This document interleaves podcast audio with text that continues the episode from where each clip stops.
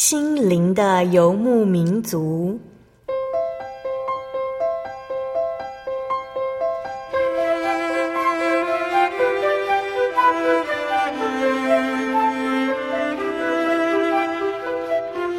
在这个谁都不管谁的后现代社会里，每个人的心灵都是游牧民族。成长的过程就是寻找的过程。每一颗漂泊的心灵，其实都在寻找生命的绿洲。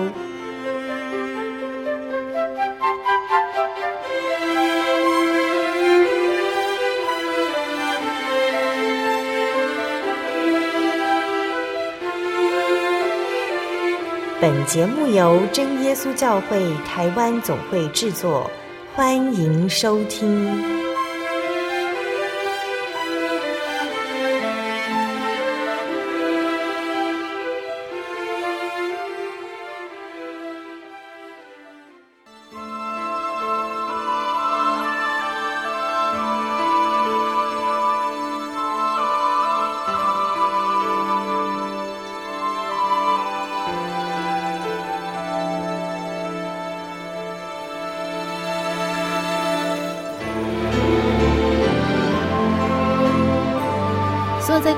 心灵的游牧民族节目听众朋友们，大家平安，我是阿弗拉。今天播出七百二十三集《小人物悲喜》，主所爱的，他必管教。我们专访到的是原属真耶稣教会阿里山乡达邦教会，现属真耶稣教会丰荣祈祷所的毛建国弟兄。从小生长在真耶稣教会家庭中的毛叔叔，爸爸妈妈所坚定信仰的真教会。在他又有什么样的体验和看法呢？在今天节目中，我们将与毛叔叔一同来分享他所体验到的真信仰。在节目开始之前，阿弗拉一样要跟大家来分享一首好听的诗歌，歌名是《神真是我力量》。歌词是这样写的：除了你在天上有谁？除了你在地上，我也没有所爱慕。虽然有时候我身心软弱，但有一件事。永远不会改变，神真是我的力量，神真是我的力量，神真是我的力量，我的福分到永远。神真是我的力量，神真是我的力量，神真是我的力量，我的福分到永。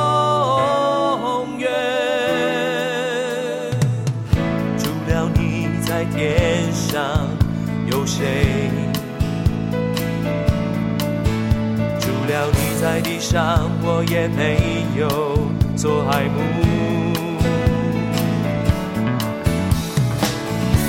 虽然有时候我身心软弱，但有一件事永远不会改变。神真是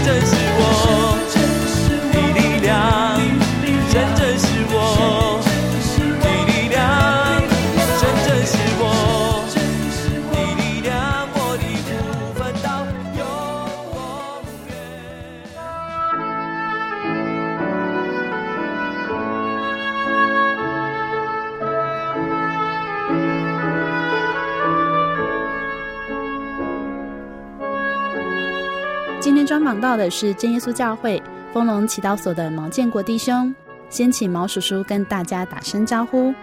哎呀，大家弟兄姊妹，大家平安。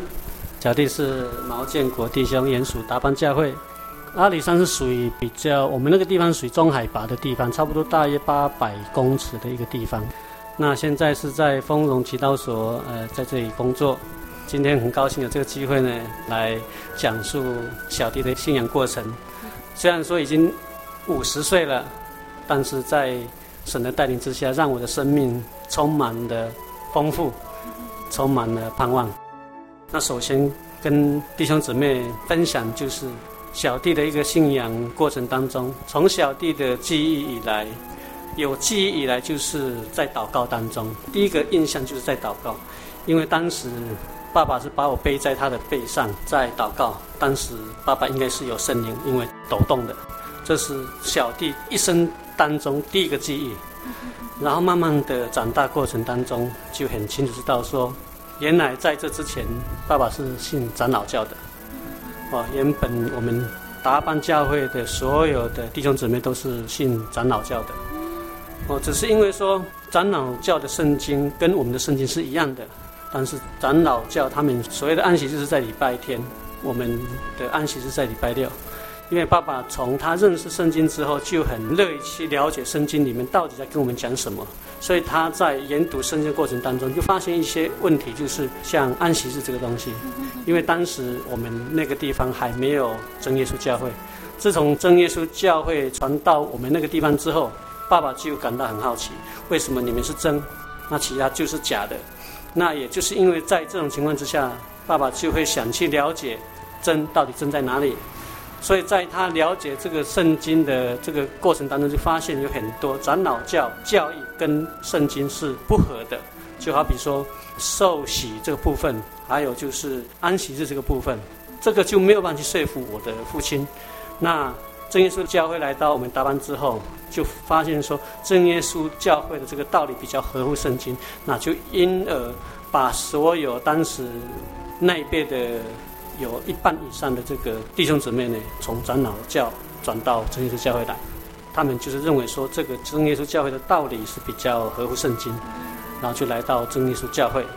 他来到真耶稣教会之后，因为当时的这个信仰非常的要开拓，非常的辛苦哦，不管是从这个资讯啊、经费啦，还有种种因素，都是非常的缺乏。但是他们认为说，既然这是真的，他们就很乐意为神的这个工作来拼命。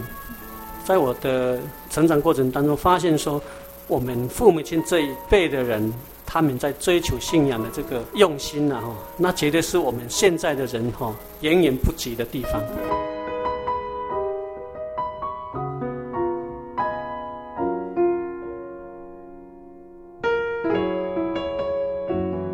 小时候还算是蛮蛮顺遂的了，没有什么特别了。但是有一件事情，就是让我记忆最深刻，到现在，它一直是证明神存在的一件事情，就是肚子痛。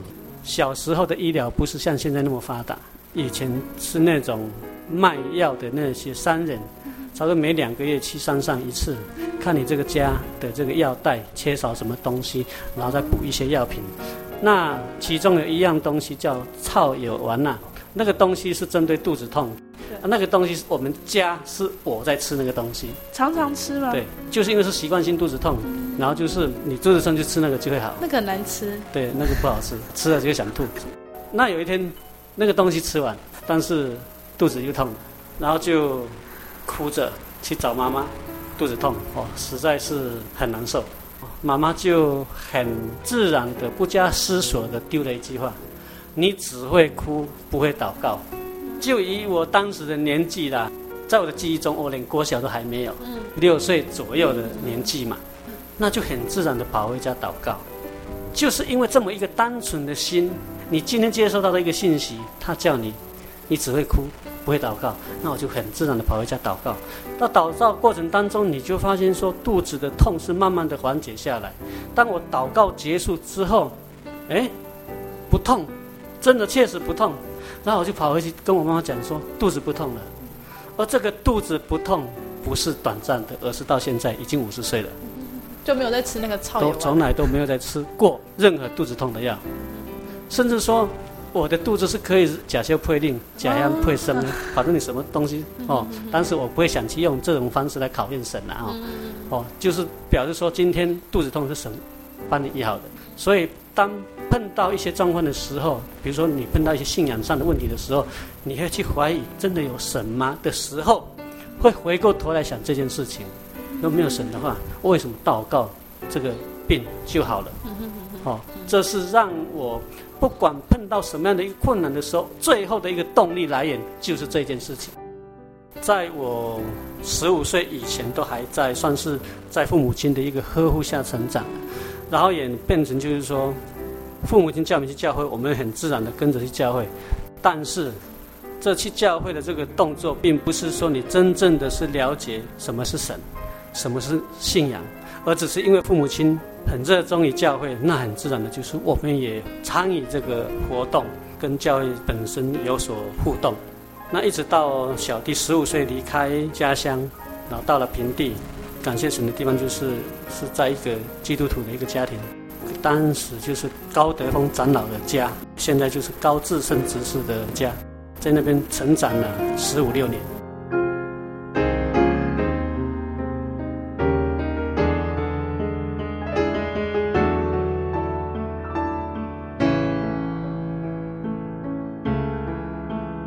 接下来要跟大家分享的是毛叔叔喜爱的诗歌，哎，一百三十六首了，蛮喜欢唱这一首。因为从我应该是说回到神的怀抱之后了，我就很喜欢这首诗啊。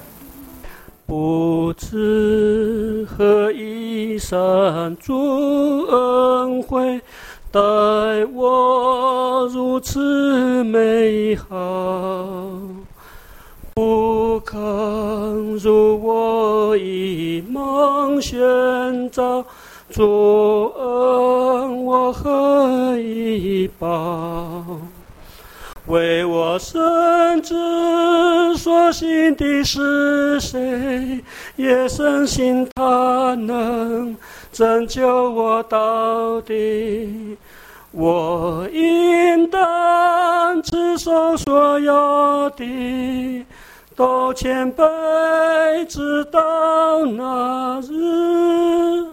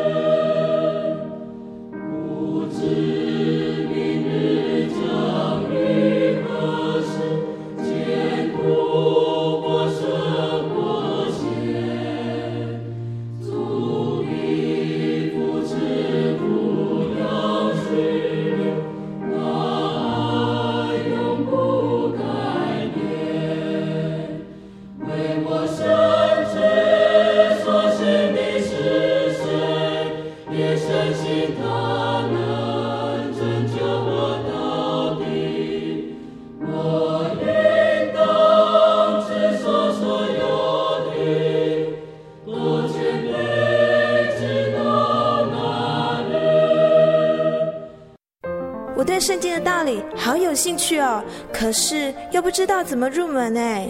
你可以参加圣经函授课程啊！真的啊？那怎么报名？只要写下姓名、电话、地址，寄到台中邮政六十六支二十一号信箱，很快的，你就会收到第一课的课程了。赶快去寄吧！嗯。圣经函授课程能循序渐进的引导您更了解耶稣基督的福音，得到生命的滋润和来自信仰的力量。本课程完全免费，欢迎来信台中邮政六十六支二十一号信箱，请注明参加函授课程。愿神祝福您。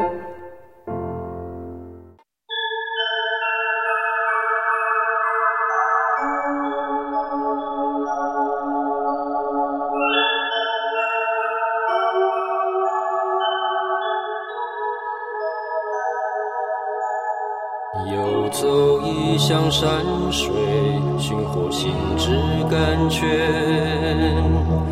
满溢心灵喜悦，尽在游牧草原。心灵游牧民族，陪你成长。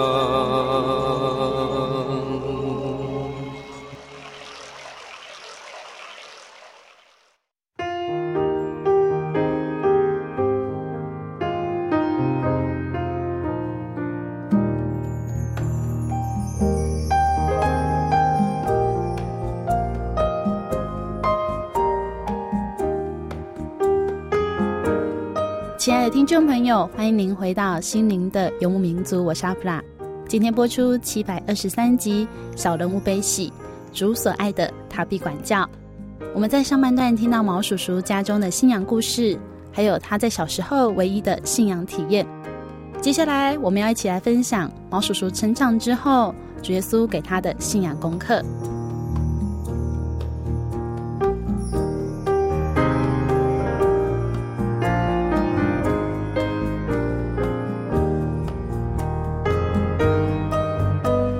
小时候有这样的体验哦，到长大之后，又可以在教会信徒家里工作，是去他的工厂帮忙吗？对，在那边帮忙。做什么样的工作呢？当我去那边应征的时候，其实有五个人同时去那边应征。我是到那个地方才发现，说我其中一个亲戚，然后就问他们你要做什么，他们说要找工作，去哪里工作？去高长老那边工作。哎，因为我个子小，才十五岁，我就跟着他们去，我我就看他们要做什么。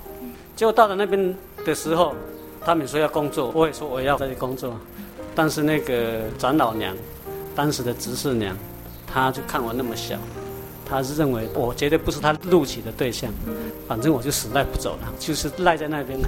然后等到高长老回来的时候，他就跟那个长老说了，这是我唯一第一个听懂的话的那个当时的那个台语，这个囡仔哈，拢赶别走了。赶不走，赶不走啊！这囡仔赶别走了。高张老师讲一句话了：“阿免个赶了，伊那天伊就走了，不用赶我了，我累了，自然会走。”会回家。当时他讲这句话的时候，我就浮现一个念头：我至少要给你待十年。结果呢，当时去那边应征的，第一个走的，好像是两个礼拜就走了，受不了，太累，实在是太累。然后做最久的做两年，也受不了了，也走了。都走完了，就剩下我。我在那边经过，不知道是第一次还是第二次的石油危机、能源危机。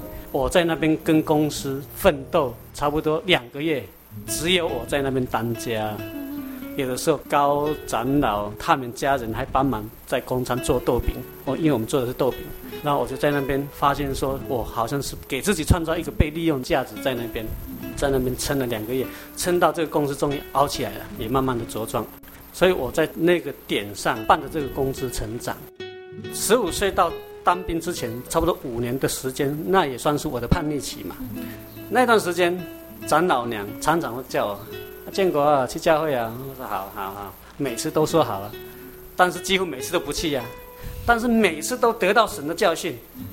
第一次跟也是我们教会的弟兄，长老娘跟我说：“建国晚上跟光明去教会。”说好。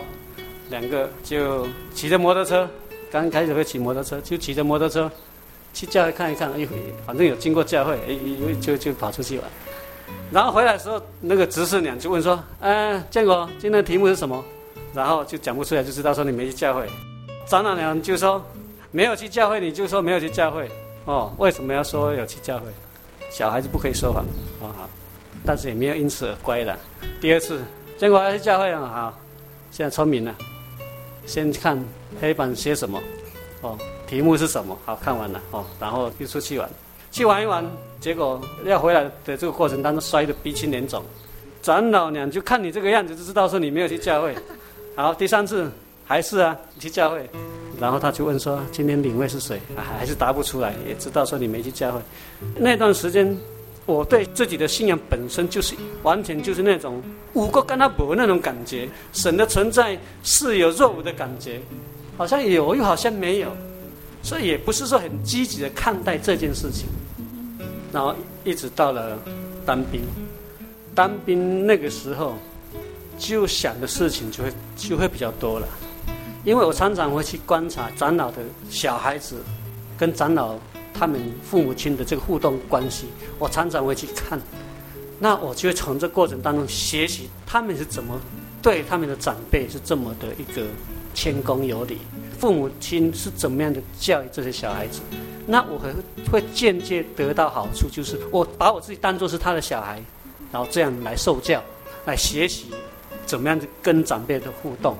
那长老他们也把我当作是他们的小孩子一样的看待，不会说我不是他们的小孩，然后就另眼看待，不是。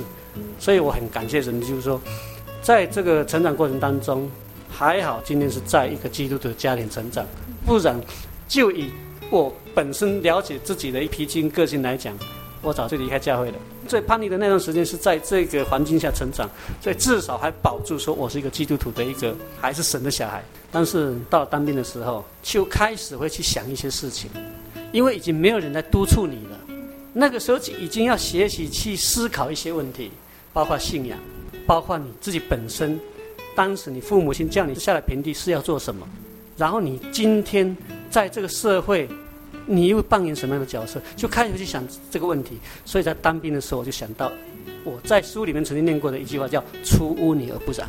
我在当兵的时候，就是就会想到这个东西。所以那个时候就已经意会到说，整个大环境是个大染缸，我怎么样出污泥而不染？所以从那个时候开始，我超二十岁的时候，已经很自觉，然后我今天要在这个大环境当中，不敢说功成名就了。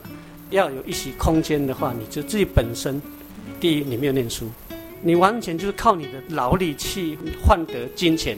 但是你如果说要在这个大环境下生存的话，你必须要比人家更超然。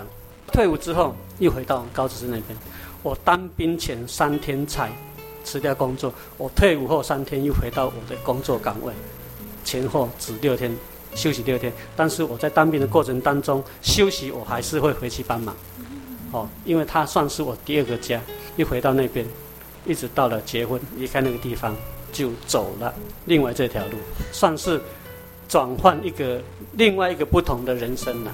哦，也算是说已经脱离了当时在这个环境下的这个框架上的一个生活模式，完全就是不一样。因为你在这个框架上，不管发生什么事情，有人替你顶。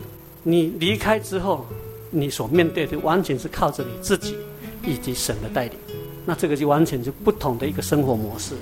另外一个不同的教训也也开始。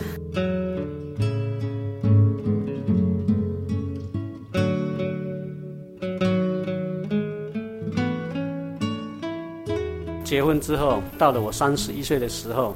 我就跟太太也不是真的是有这种想法，只是随便讲一讲而已。说如果说有自己的车子来开，不知道有多好。过没多久，太太就跟我讲一句话：“哎，你那天讲的是真的还是假的？”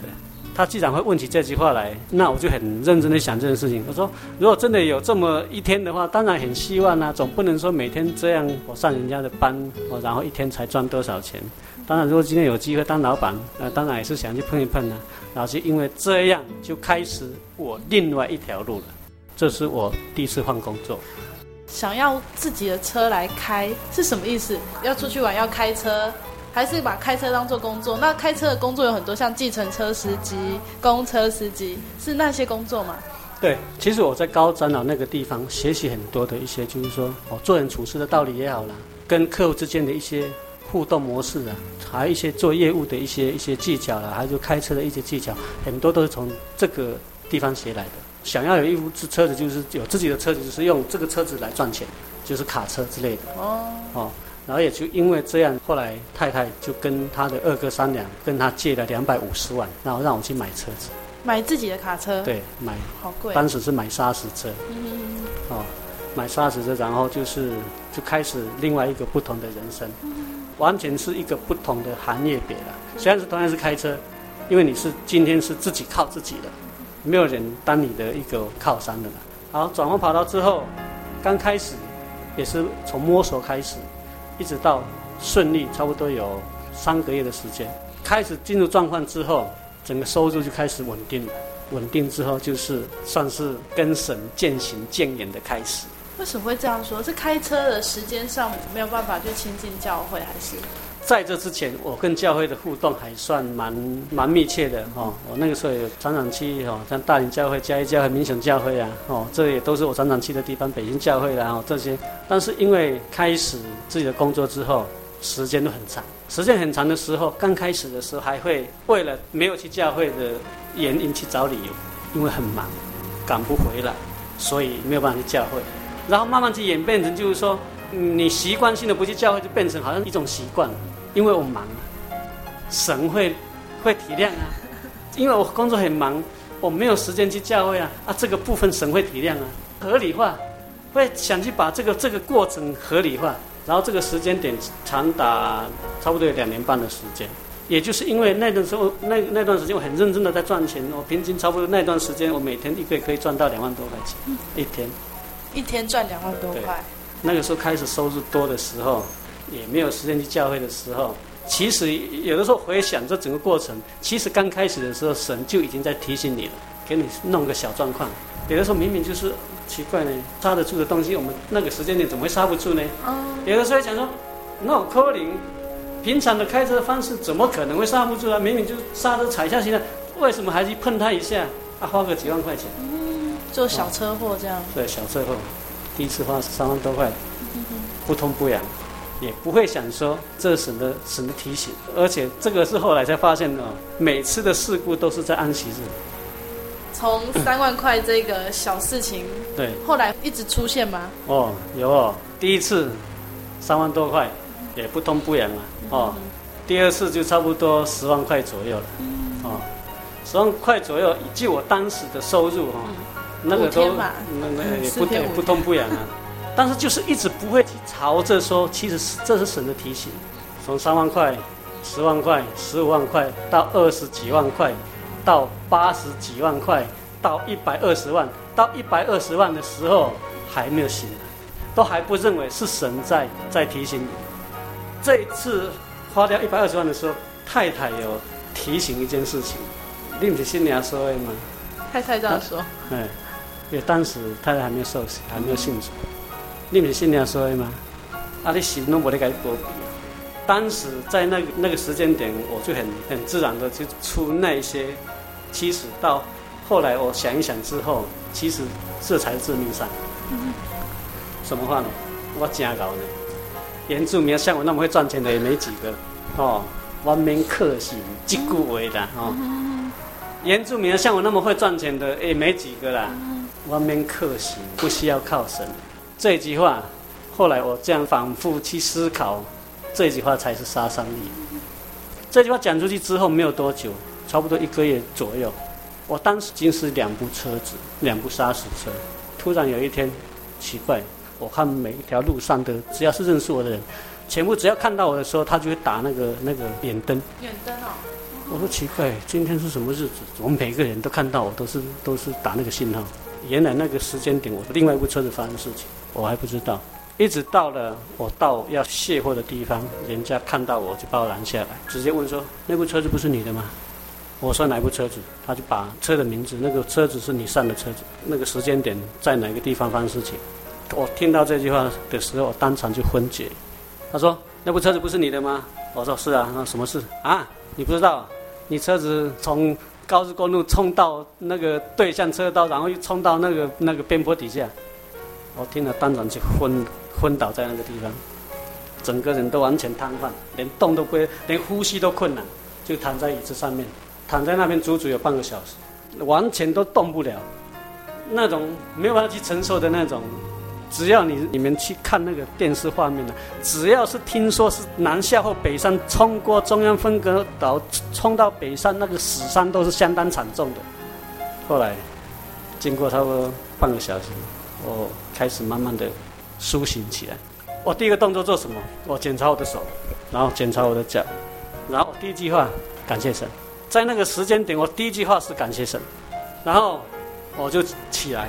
我就很坦然去面对这件事情。从那个时候开始，我念头完全都没有出现那种埋怨的那种声音，而是感谢神。然后这个事情就开始要去面对了。我车子就把土倒掉，然后就把车子开到家里，然后就换车子去现场。当我抵达事故现场的时候，看到一堆废铁被吊车吊在半空中，那是我的车子，那是几百万的家当变成废铁。然后我的人生就开始走那种很难以形容。现在的人去，你要去形容他，我就觉得很难去形容。原本生活的不错，那个时候还没有所谓的周休二日，我已经在周休二日。我的周休二日是耍无人去去佚佗，不是去告回。那个时间点我已经在周休二日。当你原本的生活模式已经是这样，你突然面对就是你已经负债，你本来的资产已经是负了。我原本的资产差不多算千万的了，但是你在一瞬一瞬间，那些千万已经不但没有了，已经是负债。那时候负债多少？已经负债超过八百万。突然，对，这这一夕之间呢，这是一夕之间，从正变成负的。太太因为这样得到忧郁症两年，我因此本身有半年的适应不良。把这个车祸的事情处理好了，回到家的时候，我看到那本圣经。在床头柜是一本圣经，上面已经是卡几烟头了，变成灰尘，已经卡几，就顺手就把它拿来。你想，你如果说两年多、两三年没有去教会的时候，你还记得里面写什么东西吗？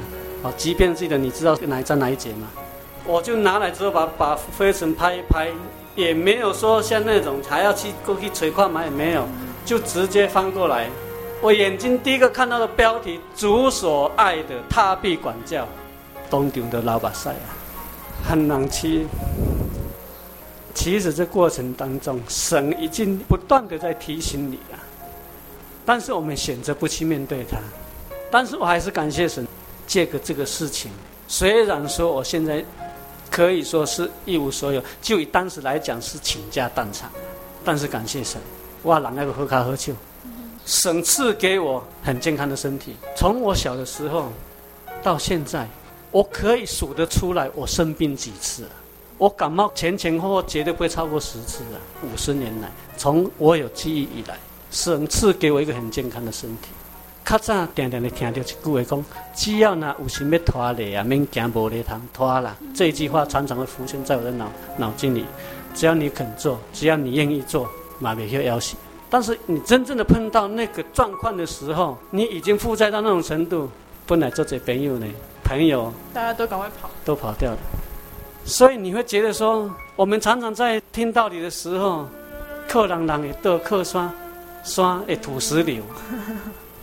你别挖颗像，除了靠神以外，你还能靠什么？所以，当我发生事情的时候，我不但没有选择埋怨，反而是选择去醒思、去思考问题点出在哪里，自己也找到了答案，就是。因为神还爱你，也因为有这么一个过程，我今天才可以把我的过程，把我这个经历跟弟兄姊妹分享。在这过程当中，神是怎么样从原本已经跌到最谷底，来重新的让我走过来，这就是重点。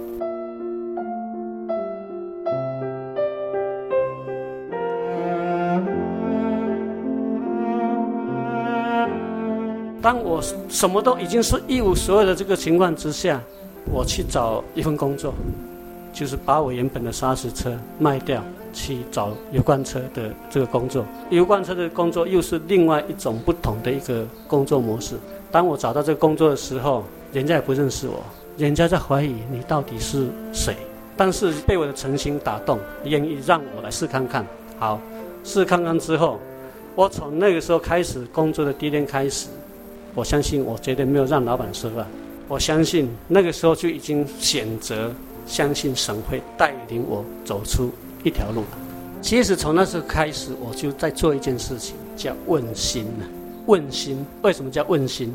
当你决定要做什么事情的时候，你问你自己的心，你的心里绝对会踏踏实实告诉你可以跟不可以。我们为什么现在的人很多做的事情是在选择后悔这两个字？因为他从来没有问他良心告诉他的结果是什么。所以从那个时候开始，我就在学习问自己的心要做什么事情。当我决定做这个事情的时候，就全心投入。有时间就是去教会，没有什么理由。有时间就是去教会，多跟神亲近，很自然的，好像我们多跟我们的父母亲亲近，父母亲自然就会疼爱你嘛。同样的理由，多跟神亲近，多跟神互动。哦，不管你的互动模式是怎么样，就是多跟父母亲亲近。从那时候开始，我第一年的时候跑有关车，第一年的时候每个月都要跟那个老板支出超五到七万块钱，因为我都没有钱，我家里需要收入。一直到第二年的时候，差不多三万块左右，每个月跟他支领三万块钱。第三年的时候，差不多怕北跑一跑，生活费用打平了。到第四年的时候，存差不多有五万块钱。第六年的时候有差不多十万块钱，第七年的时候已经十几万。但是在这七年的过程当中，也算是给我一个很大的一个重新的一个考验，因为这七年当中你会碰到很多的贪婪，很多的贪腐。这七年当中，麦寮台塑在建厂，我们当时在标到一些工作。当我听到这些过程的时候了，我只有摇头了。他们可以把一桶的油送到客户那边一把。他直接带出来，嗯，为什么会这样做？倒卖啊！哦比如说，我今天从民雄油库带了一桶的油，照理讲，你就是要把它送到台塑去卸完油，然后第二车再去跑一趟嘛，啊，一天跑两趟嘛。跑到后来他们熟了，竟然是说，我第一趟来做一个假动作，管子又接了，哦，这样的时间也也差不多了，车子离开了，其实油根本就没有卸。没有卸哦，然后就把它拿去卖掉，而且这个量不少呢。后来我才经过一些谈话当中才知道说，每个认识我的人都说：“哦，你底下到底下我按得有些些啊，好奇怪的。”阿你来讲我有些些，讲嗯，那大间个大家嘛有些些，就是因为他们在做这些不法的勾当嘛，我拢会甲因讲。拍谢哦！我在这里上班这七年当中，我还敢捞一粒都没了，一公升呢、啊，我连个偷拿一公升都没有。偷不偷拿是其次，而是连那种念头都没有。为什么？因为我很清楚知道，我是一个基督徒，你绝对不能去碰这个东西。这个还是另外一个。当我实际在跑那个业务当中，人家发现说，把人来送诶卖减都是没卖啊，但是我送的部分都会多，都会多。那这些都有资料可查，所以当这家公司为什么我待的这家公司待七年之后就没有了，是因为搞得太离谱了，这家公司倒了，被台塑那边禁止往来，哦，甚至被告，人家也在怀疑说我会不会买去假瓜西呀？我们公司有很多的同事也都假瓜西呀，伪用官呀，那甚至我老板也到最后也是参与其中，是倒卖油的其中一个分子。为什么会变成这样？因为挂掉。拔赎六千万，变成他也必须动这个，然后搞到连我都被拖下水。当我被拖下水的时候，连我车子都被他拿去借钱了。这家公司倒了，我不但没有办法全身而退，我还因此被他拖累将近两百万。我还差点没，我三个月没有工作了，我三个月的稳金没通退了，还有一些保险费啦、那那几呢，上面也都不给了啦。到后来我都自己买单。如果今天。我的信仰只是那个时间点，只是一直停留在那种起伏状态的话，我早就已经放弃了。我好不容易熬了七年，简等呢，都啊那对行啊那，结果嘛是个拄着这。但是当我在想到这些的时候，我又会想到一个人，耶伯了。耶伯他在那种极尽困难的这个环境之下，耶伯他是魔鬼跟神哦讨价还价的那个结果变成这样。耶伯他犯什么罪？没有啊，他为什么搞到后来三米龙伯他还是坚持？所以当我碰到一些点的时候，我就想到这件事情。虽然说拿他来当比是太抬举自己的，但是至少他是我的一个算是一个方向。所以当我又被倒的时候，又三个月没有工作的时候，其实那三个月也是我跟神之间互动最密切的那段时间。因为如果在家波涛了啊，除了教会，那还有哪里可以去？温太太跟他讲，我宁愿让你待在家里，因为当时的工作，高中职相关以上的科系，我们国小毕业能找什么东西？没有。然后太太就选择让我留在家里，就看看有没有什么机会。但是那段时间就是跟神互动最密切的时候啊，反正就是有空就教会，只要是有时间就去教会。去教会的这个过程当中，我一直相信一件事情。他在点点去听到一句话讲：“天无绝人之路。”当神把这扇门关起来的时候，他同时会开另外一扇窗。这些话也会出现出现在我的脑海里。所以那一段时间点，就除了祷告神，你已经走投无路了，而且那个时候就直接跟神对话。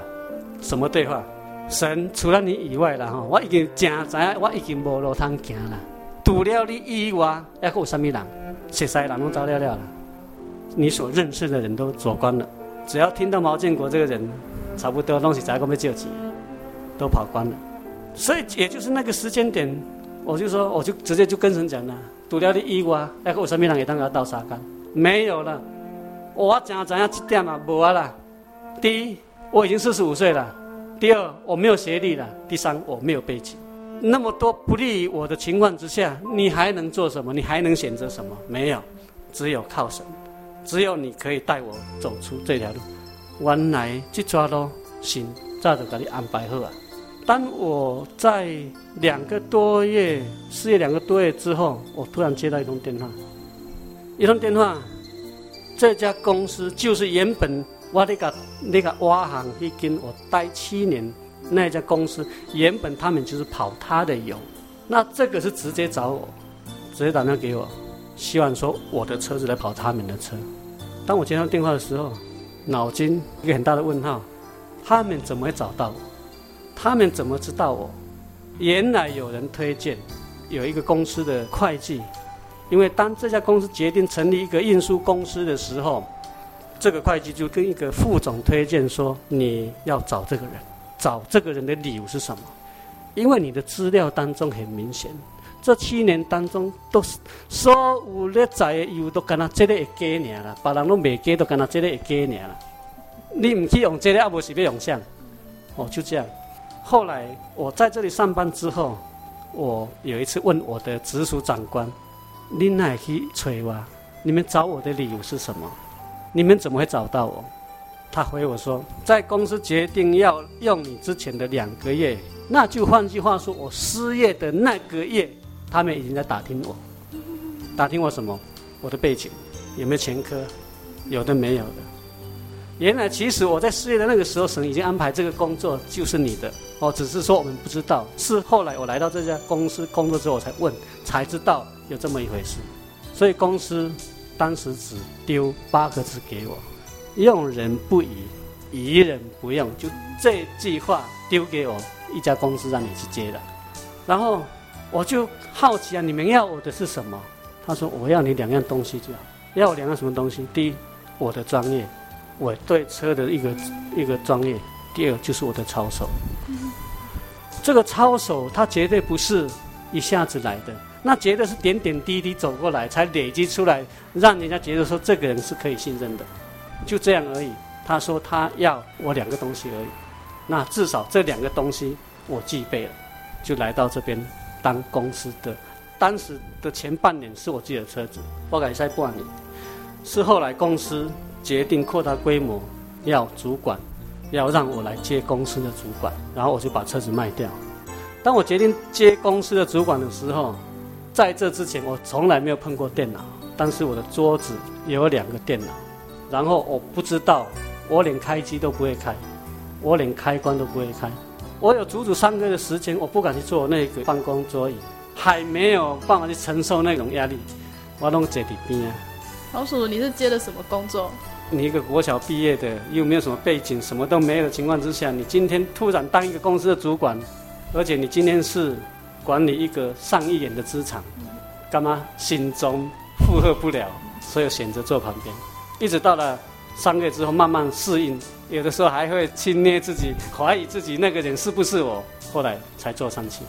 老鼠，我可以问一个问题吗？刚刚有说那个财务小姐说，所有运送的人哦，记录你们油品有记录，说只有毛叔叔的会多油，其他人的油不会多，这个意思是什么？跟因为从台塑出来的油，当时为了台塑为了要拉拢一些客户，因为他们的油品是新的，所以他们就会多送，就多油品都会多，多给多给客户。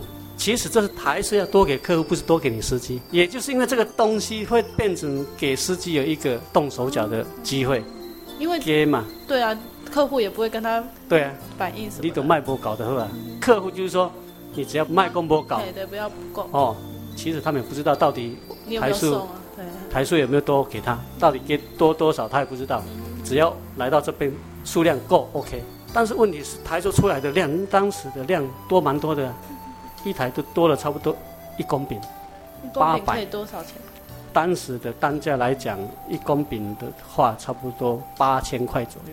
所以就只要一趟就是多八千块。对，一趟多八千块。曾经在半路上被拦下来，我还被拦得莫名其妙。拦下来人就直接问我说：“你车上有没有多？”我说：“有啊。”要怎么办呢？要不要卸啊？卸。所以那个时候才知道说，原来我听说的传闻不是假的，是真的。就是把多的部分，有人你只要跟着，比如说，好，我们我你是油商，那我今天从台油出来，我直接打电话给你，call out，哎，我多多少在哪里碰面，哦，好，你就会到哪个地方等我，谢多少，当场就收钱。那个时候我被拦下来的时候，直接就问说，那请问呢，多八百，哇这，那个时候还七千，他说我当场如果说做这个动作，我就有七千，哦，我快难被扁哦。你一趟多七千，一趟多七千，你一趟跑两趟，一万四，这个还是算是细水长流的部分哦。只是你把多的部分哦拿出来，更严重是在后面，直接内神通外鬼，直接跟里面的人讲，我这个桶子三十公饼的桶子，提油卡是二十五公饼，那是不是还有五公饼的空间？其实我们那个槽桶是三十二公饼的，那是不是还有七公饼的空间？啊，大摆拢广告办出来，后来会去别看都是因为，那奇怪，你的。提油卡是二十五公饼，三十二公饼的油槽怎么会灌到满出来呢？也就是因为这样，后来台塑他们内部也觉得说奇怪，这个事情大家不要看。哦，但是这过程当中已经被人家搞了一段时间了。虽然说我们知道这个过程，我常常会在无线电跟线上的人讲一一句话：路那边行远了哈，唔通地久到喊家己的卡了。听得的告你的朋友对。听得懂的人呢，自然就知道我这句话的意思了。我不会讲得太明白了。哦，路若要行，唔通提石头撼家己脚啦，啊，无你行命。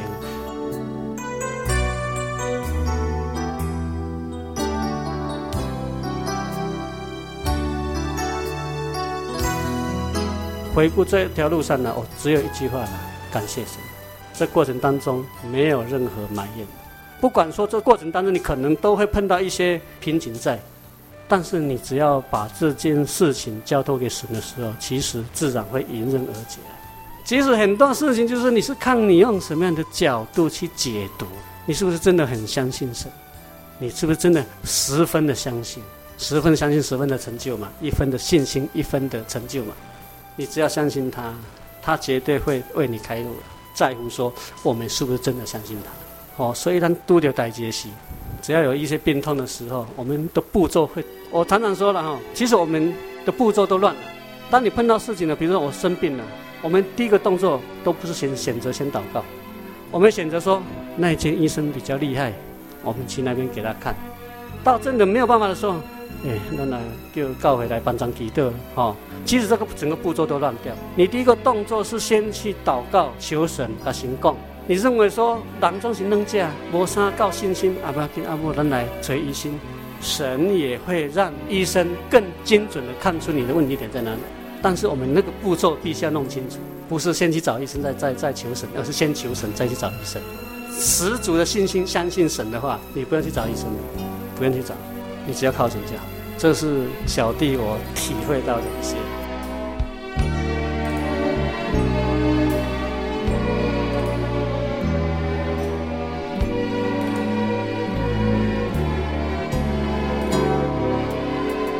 在今天节目中，我们听见毛建国弟兄经历了主耶稣的医治，感受到主耶稣的管教，最后体会这一切都来自主耶稣不放弃的爱。亲爱的听众朋友，主耶稣不仅仅要赏赐平安福气给真耶稣教会的信徒，也要将这样的恩典赏赐给愿意寻求他的人。如果您喜欢今天的节目，欢迎您来信与我们分享，也可以来信索取节目 CD。圣经函授课程以及各地真耶稣教会的联络方式，来信请寄台中邮政六十六至二十一号信箱，台中邮政六十六支二十一号信箱，传真零四二二四三六九六八。谢谢您收听今天的节目，愿您平安。我是阿弗拉，我们下周再见喽。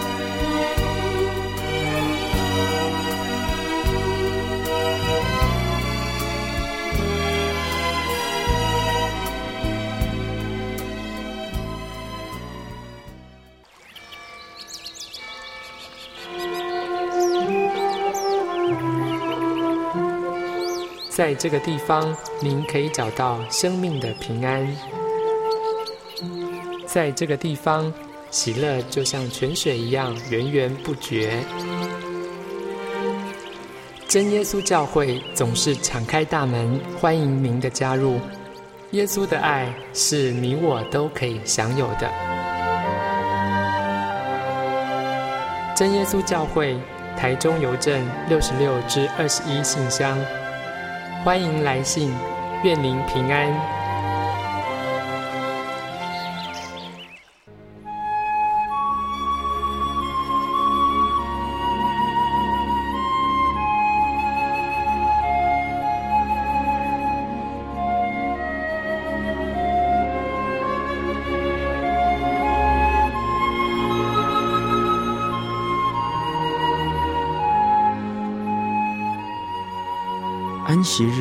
是真神为人设立的，让人能纪念神的救恩，并得着身心灵的休息。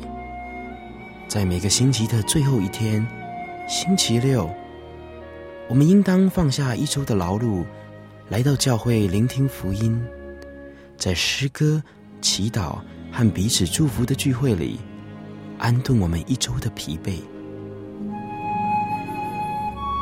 假如你想参加安息日聚会，欢迎您在每周六上午十点和下午两点踏进真耶稣教会的会堂，与我们一起共享这生命的饗宴。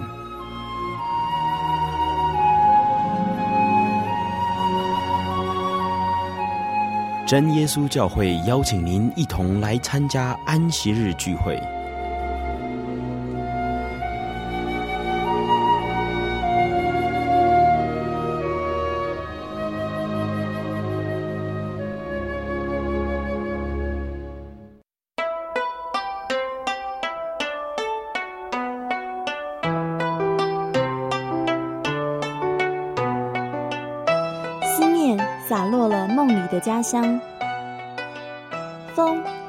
一朵寂寞的花。